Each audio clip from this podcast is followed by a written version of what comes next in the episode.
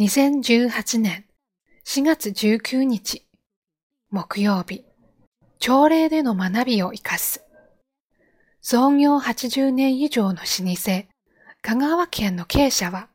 金属屋根の製造販売を手掛け自社製品が著名な賞を受賞したことから多くの人が会社見学に訪れます。見学者は受賞製品よりも活力ある条例や社員が清掃する姿に関心を寄せるようです。ところが、十数年前の工場内は足の踏み場がないほど物が散乱していました。朝礼も実施せず、仕事の開始時間も曖昧でした。社員の奉仕は、当時は物が散乱していても気にかけませんでした。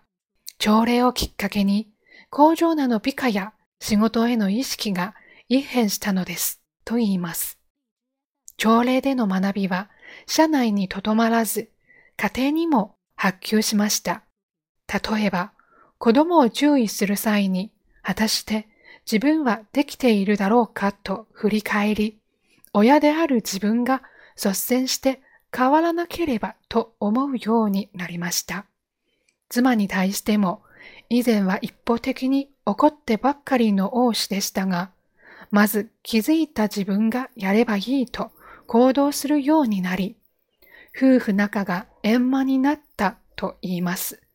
個々人のちょっとした変化が家庭、職場に良き影響を及ばしていくのです。